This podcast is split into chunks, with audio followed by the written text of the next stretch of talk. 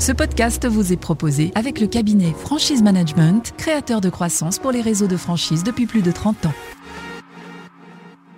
L'officiel de la franchise présente Réseau à la une. Réseau à la une, le podcast. Analyse, décryptage Décryptage. et diagnostic des enseignes. Bonjour et bienvenue sur CDI Podcast dans ce nouvel épisode consacré au débrief du réseau à la une.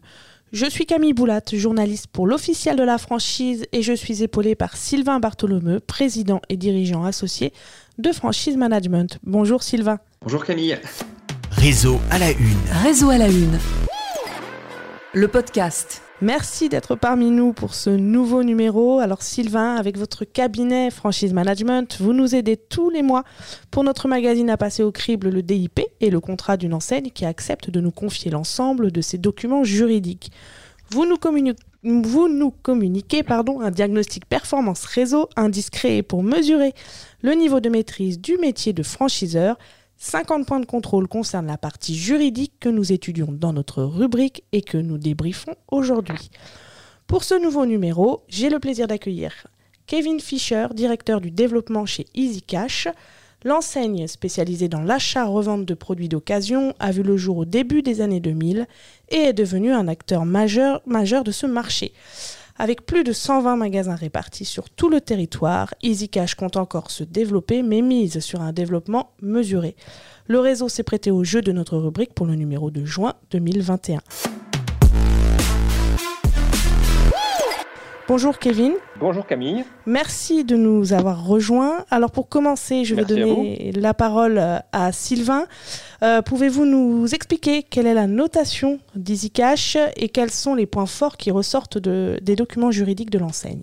Alors l'é- l'évaluation de la documentation juridique d'EasyCash est à 61% à travers le, le diagnostic, 67% pour le DIP et 55% pour le contrat. Euh, ce qu'on constate, c'est que les documents respectent globalement le cadre légal, mais on est resté en fait sur des documents euh, juridiques qui se contentent de faire, euh, on va dire, le strict minimum euh, sur le plan juridique, notamment sur le, DIP et sur le contrat, on le verra aussi. Et quelque part, on trouve une documentation juridique qui commence à être en décalage avec la taille du réseau et, et puis le fait que c'est quand même un des réseaux leaders de son marché, ce qu'on ne retrouve pas en fait dans cette architecture juridique. Donc c'est un peu dommage parce que plus un réseau est développé, plus on est nombreux, plus les détails ont leur importance. Et là, euh, il y a des points de détail qui euh, méritent d'être euh, revus et améliorés. Alors justement, vous expliquez que les documents qui vous ont été remis sont perfectibles et notamment le DIP qui mériterait d'être amélioré en rendant certaines informations plus accessibles et lisibles. Donc c'est ce que vous disiez. Pouvez-vous détailler davantage votre propos et donner quelques pistes d'amélioration? Oui, alors on a, on, a un DIP, encore une fois, qui est, euh, qui est euh, sur le plan juridique, il n'y a pas de gros soucis majeurs. Il y a un souci sur l'état général du marché qu'il s'agira de corriger, mais il me semble qu'il est remis séparément. Donc on ne le voit pas dans le DIP, donc on n'a pas pu, euh, pu l'apprécier en tant que tel. Mais après, on a une superposition d'informations qui répondent en fait au décret d'application de la loi Dubin. Mais euh, si je me place d'un point de vue candidat à la franchise, j'ai du mal à trouver la cohérence en fait et à retrouver un alignement entre le DIP et euh, la marque euh, euh, EasyCash et l'enseigne.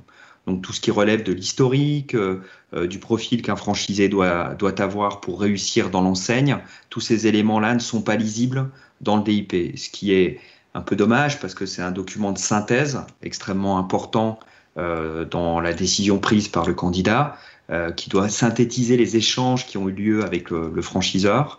Euh, et là, on retrouve pas ça et on retrouve pas en fait le fil conducteur, quoi. Donc euh, c'est c'est ça qui est un peu dommage. Dommage, c'est un manque de lisibilité, je dirais. Kevin Fischer, est-ce que vous souhaitez euh, réagir à ce que vient d'exposer et de détailler euh, Sylvain Bartholomeu?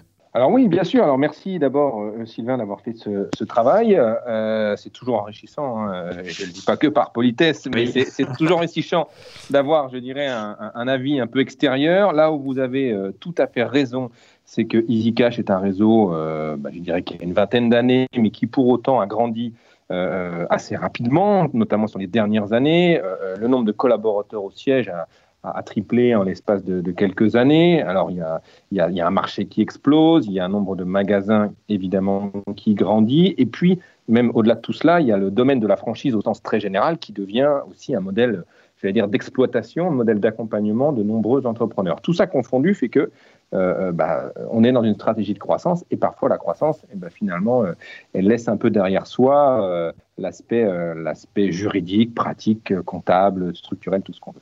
Donc, sur, l'aspect juridique, on, on, devrait un jour, je l'espère, avoir un service juridique et administratif, ce qui n'est pas trop le cas. Donc, pour l'instant, c'est de, de l'ajustement du DIP en fonction des connaissances de chacun. un tout petit point sur l'état de marché qui est remis, en effet, je dirais, à côté du DIP et qui est fait par un intermédiaire que vous connaissez sans doute, qui est Territoire Marketing.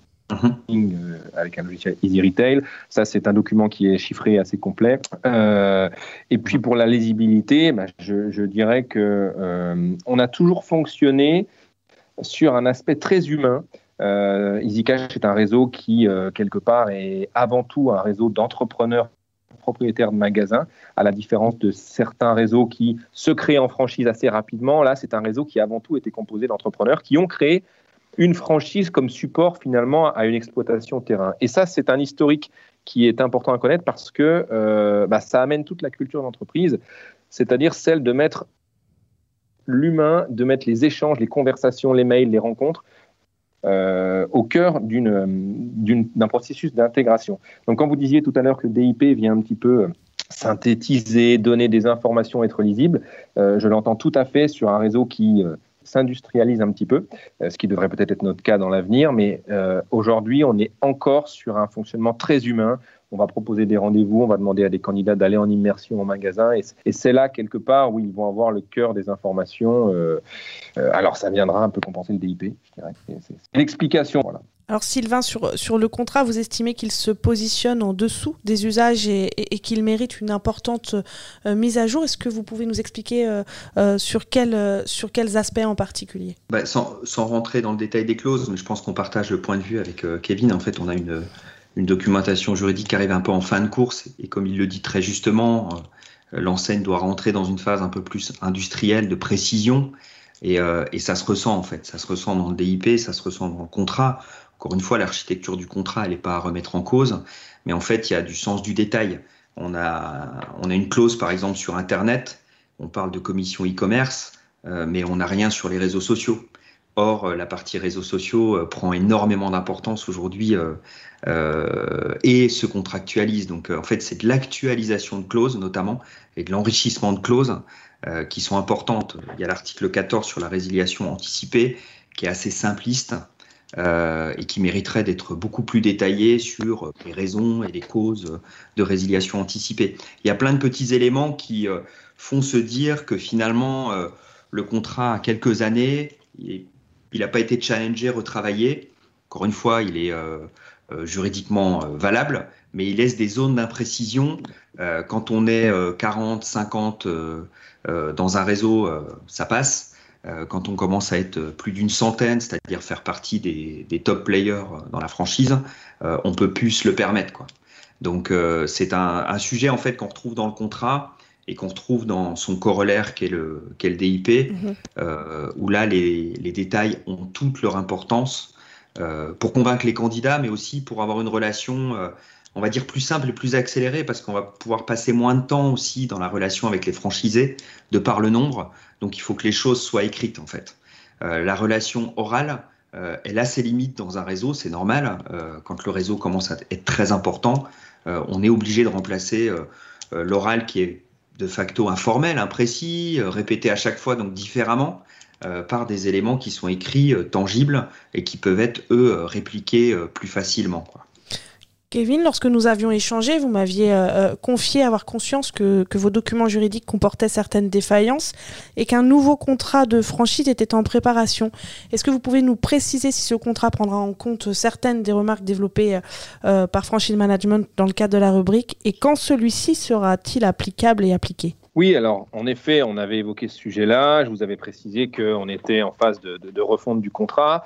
par, alors quand j'évoque le fait que nous n'ayons pas de, de partenariat juridique. On, on, travaille quand même avec des conseils qui sont des prestataires externes, mais je dirais qu'on n'a pas, on n'a pas une organisation en interne qui, euh, mhm. qui vise véritablement à faire évoluer le contrat, parce que la, la vraie réponse qu'il nous faudra apporter, et, dans un temps court, ce sera celle d'avoir euh, la structure en interne qui permette non pas de remettre un contrat à jour tous les 8 ans, 6 ans ou X années, mais euh, finalement de le faire évoluer au gré euh, bah, des évolutions, qu'elles soient techniques, juridiques euh, et, et, autres. Aujourd'hui, c'est vrai que bah, c'est quelque chose qui se fait, j'allais presque dire quand quelqu'un a le temps. Hein. Alors, ce quelqu'un aujourd'hui, c'est un peu moi, un peu, un peu l'admin. Bon, on, on, fait, on fait les choses comme cela. C'est un, un aveu de faiblesse. La refonte du contrat, elle arrive. Elle arrivera cette, cette année parce qu'il y a aussi une refonte euh, qui intervient sur l'aspect financier notamment.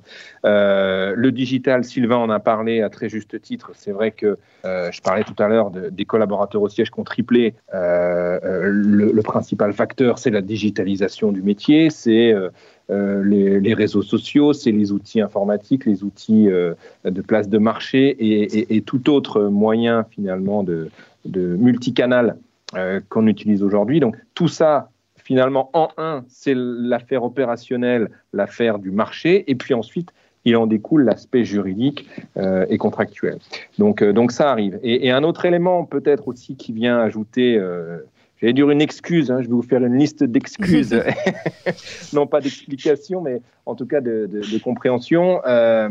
Aujourd'hui, on a la chance d'avoir un réseau qui, qui fonctionne bien, et d'ailleurs l'aspect je dirais, euh, factuel le montre, on a, on a quasiment aucune fermeture en 20 ans, ce qui veut dire aussi qu'on n'a aucun conflit, on n'a aucune résiliation anticipée. Alors, on en a peut-être sur les 20 ans. Moi, évidemment, je ne suis pas là depuis 20 ans, mais en tout cas, sur euh, le court terme, les dernières années, il y a, y a très peu de conflits. Et bah, de manière un peu euh, j'allais dire presque euh, euh, malsaine. On a tendance à se dire qu'on va bosser le juridique quand on commence à avoir un gros réseau et parfois des gens qui viennent titiller les faiblesses d'un contrat.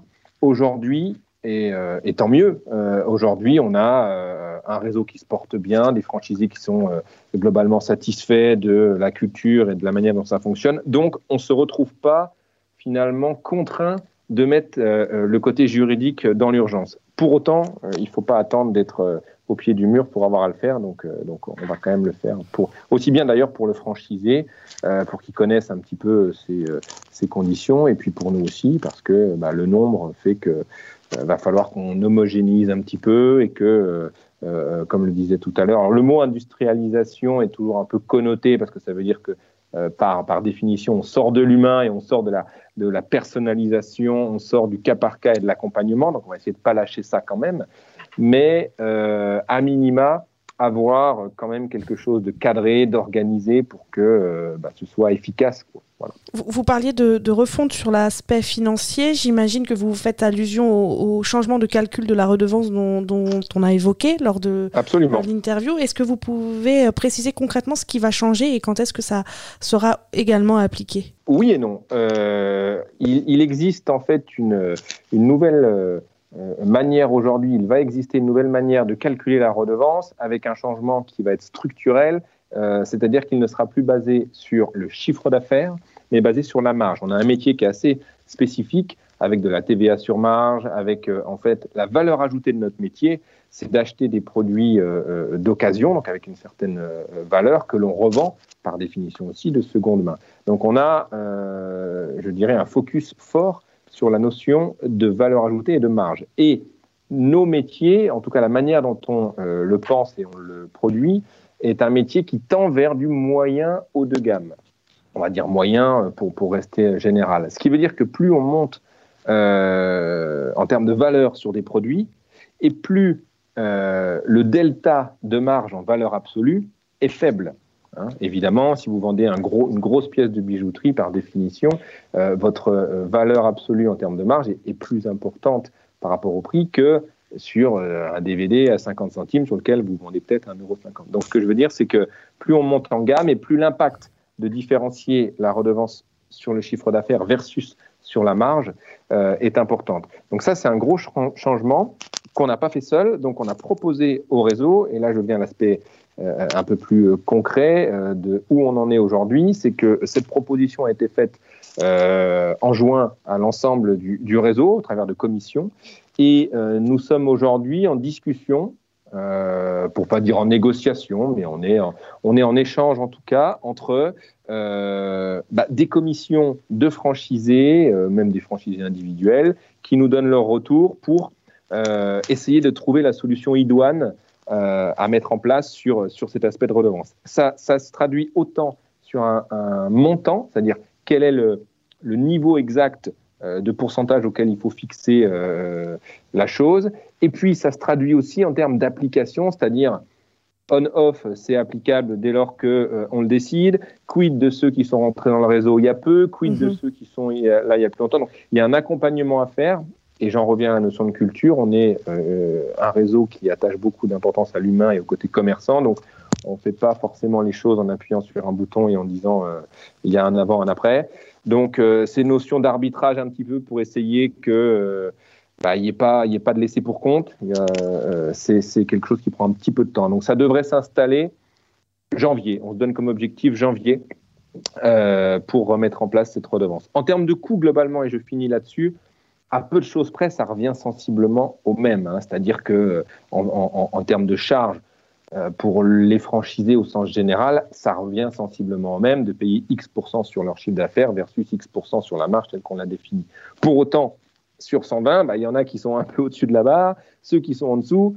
Euh, et c'est là où il faut essayer de, satisfaire un peu tout le monde.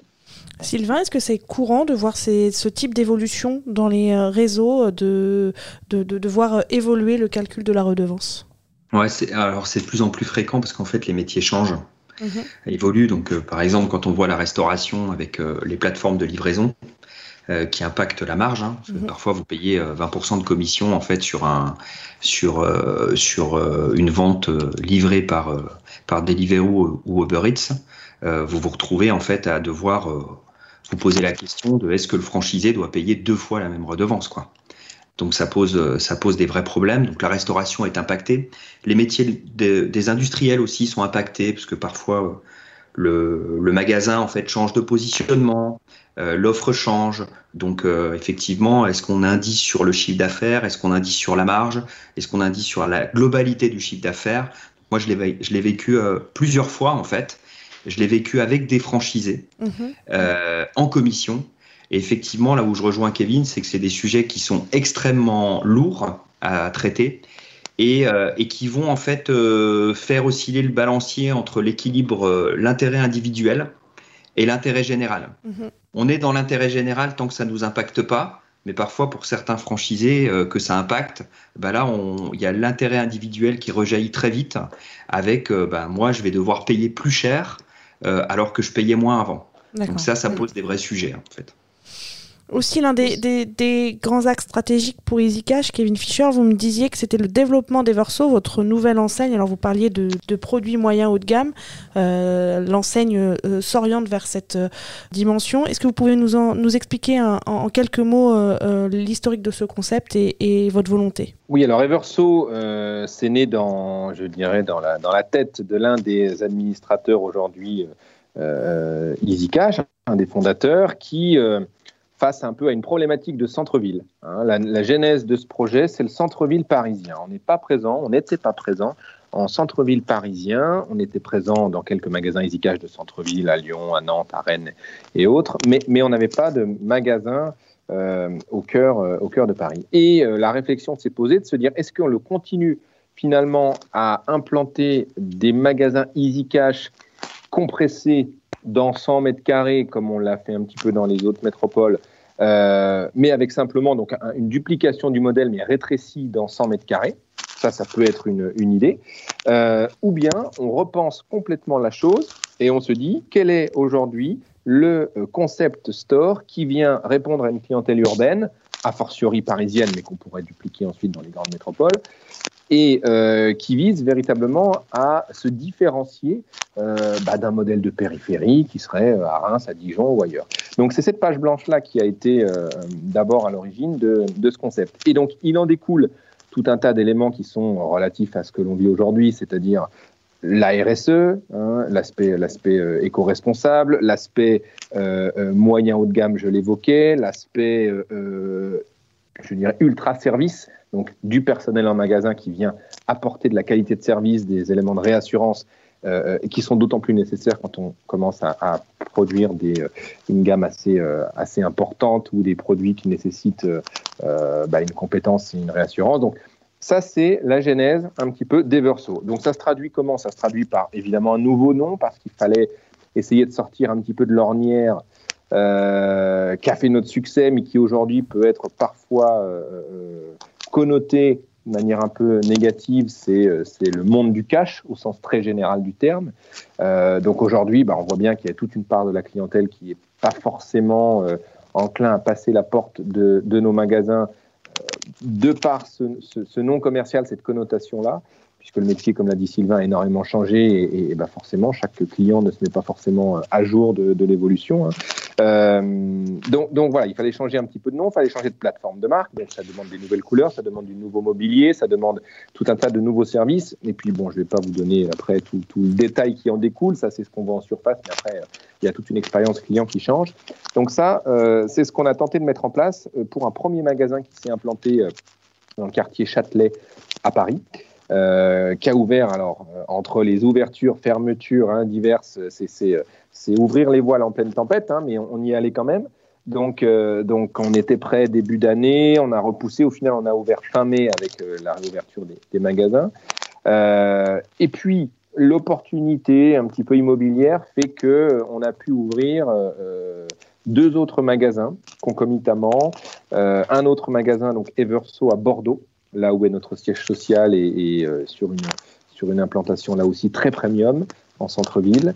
Et euh, un troisième magasin qui a ouvert à Vandenheim, donc qui est euh, la zone nord de Strasbourg, qui est une grosse zone, et sur lequel s'est créé une shopping promenade, comme l'appellent aujourd'hui les, les, grosses foncières, c'est-à-dire que ce sont des centres-villes un petit peu reconstruits en périphérie de ville, avec là aussi une démarche un peu d'entertainment, hein, avec euh, euh, une, une, activité, une dynamique qui laisse à penser qu'on est euh, dans un cœur de ville. Donc ça aussi, c'est une implantation qu'on a réalisée dans le même timing hein, sur, sur mai.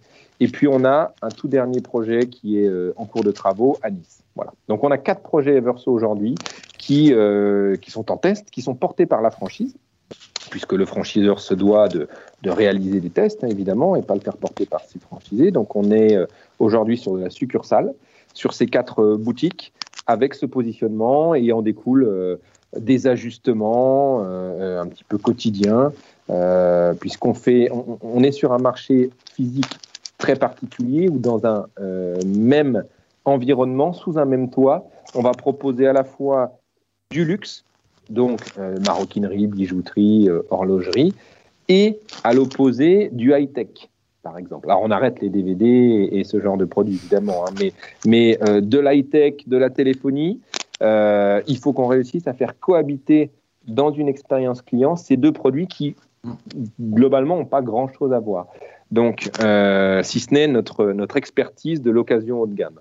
Voilà. donc ça, ça s'ajuste un petit peu au, mm. fur et à mesure. Alors, lors de la rédaction de, l'article euh, pour euh, la parution euh, print de, notre interview, les franchisés que j'ai interrogés ont déploré le fait d'avoir été un peu mis devant le fait accompli lorsque vous leur avez présenté ce nouveau concept. Alors, quelle est la stratégie pour EasyCash? Est-ce que votre volonté est à terme de transformer l'ensemble des points de vente en, en Everso ou c'est pas encore acté? Non, bah alors il y a euh, aujourd'hui la, stratégie. Euh, j'en reviens encore une fois à ce fil rouge qui est la culture commerçant. Un commerçant, il teste. Mhm. Un commerçant, euh, il lance un concept sur le terrain, en direct avec ses clients. Il voit comment réagissent ses clients et il voit comment il ajuste. Je dirais que c'est pas. Alors, il n'y a pas d'opposition fondamentale, mais je dirais que c'est des cultures d'entreprise différentes. C'est pas quelqu'un qui va euh, faire des, études à n'en plus finir dans un bureau et puis, et puis ensuite se dire on verra bien. Là, on est, on est sur une phase, clairement, une phase de test. Donc, en effet, on a annoncé euh, euh, lors d'une convention qui était début 2020, que je ne me trompe pas dans les dates, mais c'était une convention annuelle donc de début 2020, avant cette période de confinement. Alors, on a annoncé avec tout l'optimisme d'une personne n'ayant jamais connu de pandémie mondiale, hein, évidemment. Euh, on a annoncé une, une, création de ce concept-là euh, avec ces ouvertures de tests. On s'est laissé à penser, vous avez tout à fait raison par rapport à, aux franchisés que vous avez interrogés, on s'est laissé à penser que ce modèle, s'il venait à fonctionner, ce qu'on espère, euh, pourrait peut-être un jour venir remplacer certains tous des magasins qu'on a dans le réseau. Maintenant, aujourd'hui, il s'est passé quasiment un an et demi, donc évidemment, il y a eu du retard. On est sur une phase de test aujourd'hui bah, qu'on essaie aussi de nuancer un petit peu parce que euh, une, phase de test en période de, sortie de confinement, c'est aussi difficile à, à, analyser. Donc on fait les choses au mieux pour avoir une, une vérité. Et à votre question, est-ce que demain Everso viendra remplacer le réseau EasyCash c'est absolument pas euh, euh, arbitré, puisque tout va dépendre un petit peu du positionnement final sur lequel se place Everso. Aujourd'hui, on a une volonté de le placer sur je vous le disais, un secteur moyen haut de gamme. Mhm. Bon, il y a des franchisés que vous avez euh, interviewés qui sont euh, euh, à Alès, qui sont dans la province tout au nord de Saint-Étienne.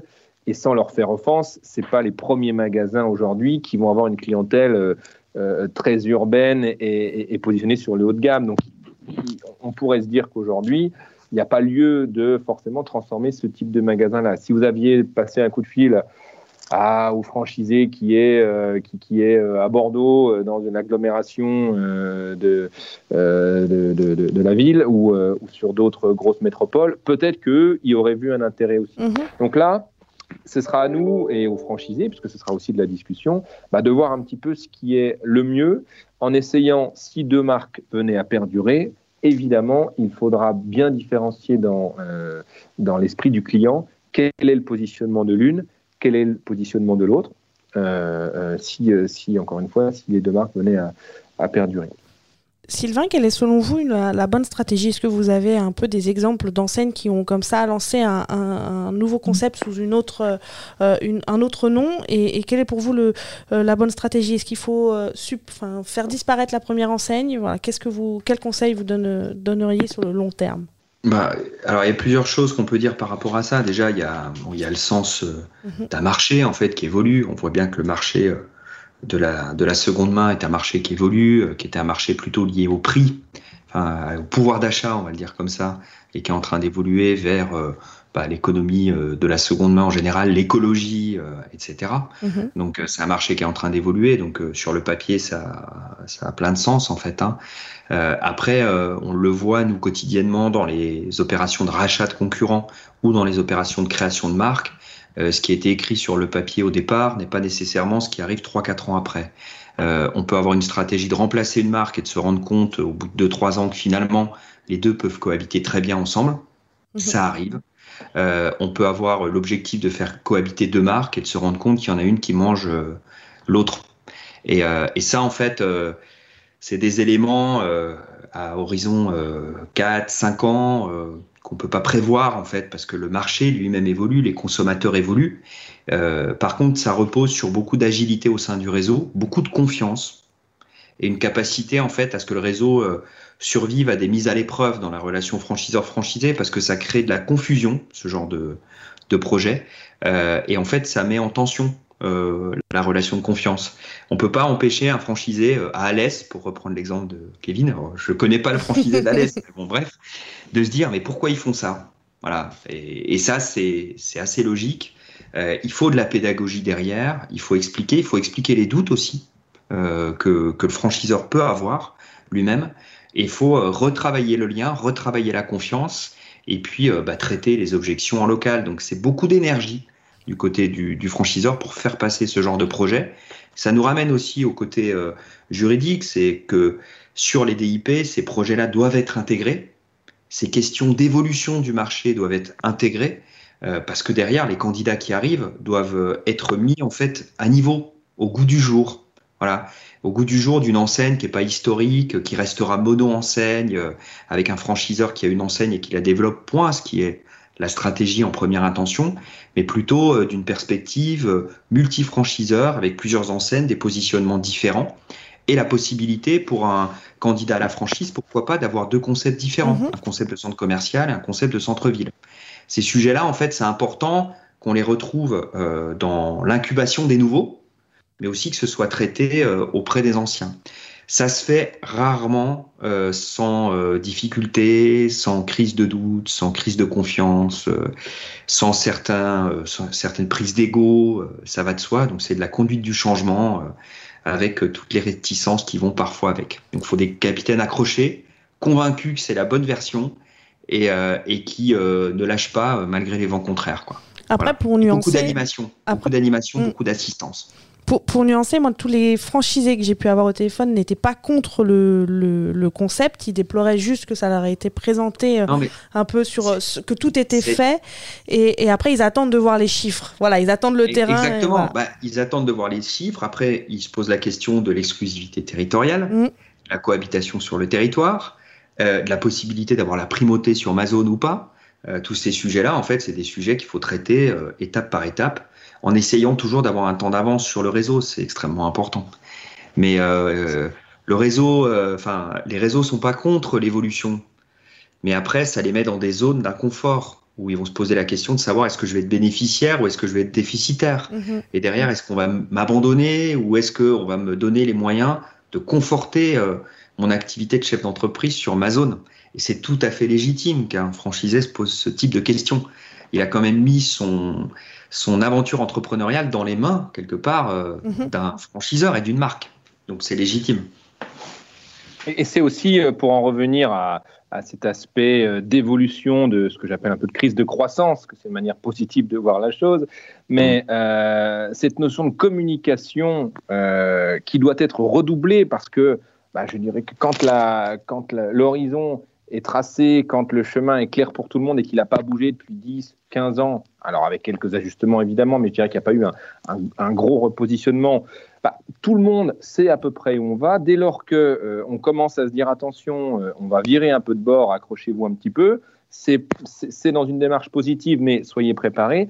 On, se doit de doubler l'aspect communication et, et, mm-hmm. au cas par cas. Et c'est là encore, une, réflexion que l'on a, et c'est une, prise de conscience que, chacun au niveau du siège euh, a, pu faire, on, le sait, mais pour autant, la structure fait que bah, on, a, on a parfois du mal, euh, je l'avoue, hein, et, il faut connaître ses, torts, à, passer du temps de manière quasi psychologique avec chaque mmh. franchisé, mmh. comprendre ses besoins. Chacun va avoir une imagination débordante pour aller penser à ce qui va pouvoir lui être défavorable. Euh, donc, et, puis, et puis, on a un réseau qui commence à avoir 20 ans, donc il y a des franchisés qui ont une vingtaine d'années d'historique, d'autres qui sont euh, arrivés il y a 2-3 ans. Vous avez ceux qui ont un mindset euh, très, très je dirais, très novateur, très innovant, qui, qui, qui, à la moindre initiative saute dans le train en disant chouette, je veux en être. Et puis, vous avez des gens qui, euh, je le disais tout à l'heure, mais on est un réseau qui marche bien, donc vous avez des gens qui fonctionnent très bien depuis 20 ans. Pourquoi en changer? Euh, et là, euh, et là c'est à nous d'accompagner. Donc, vous avez raison, Sylvain, c'est une démarche qui, est une conduite de changement et qui parfois amène à devoir dire à des franchisés une chose terrible, c'est on ne sait pas. Hein, on, fait au mieux on fait au mieux, on s'adaptera, ayez confiance, euh, on, sait à peu près où il faut aller, mais de manière exacte et comment on va y aller, euh, bah, c'est quelque chose qui forcément va, devoir s'adapter. Et à la limite, vaut mieux avoir ce raisonnement de se dire on est prêt à s'adapter que d'être psychorigide et se dire euh, c'est comme ça qu'on va y aller avec perte et fracas. Je vous remercie à tous les deux d'avoir été parmi nous pour cette nouvelle émission consacrée au débrief du réseau à la une. On se retrouve très bientôt pour le prochain épisode consacré cette fois-ci à l'enseigne BioBurger. En attendant, vous pouvez retrouver tous nos podcasts directement sur notre plateforme CDI Podcast, mais aussi sur toutes les plateformes audio, Apple, Google ou encore Spotify. À bientôt. Réseau à la une. Réseau à la une. Le podcast. Ce podcast vous a été proposé avec le cabinet Franchise Management, créateur de croissance pour les réseaux de franchise depuis plus de 30 ans.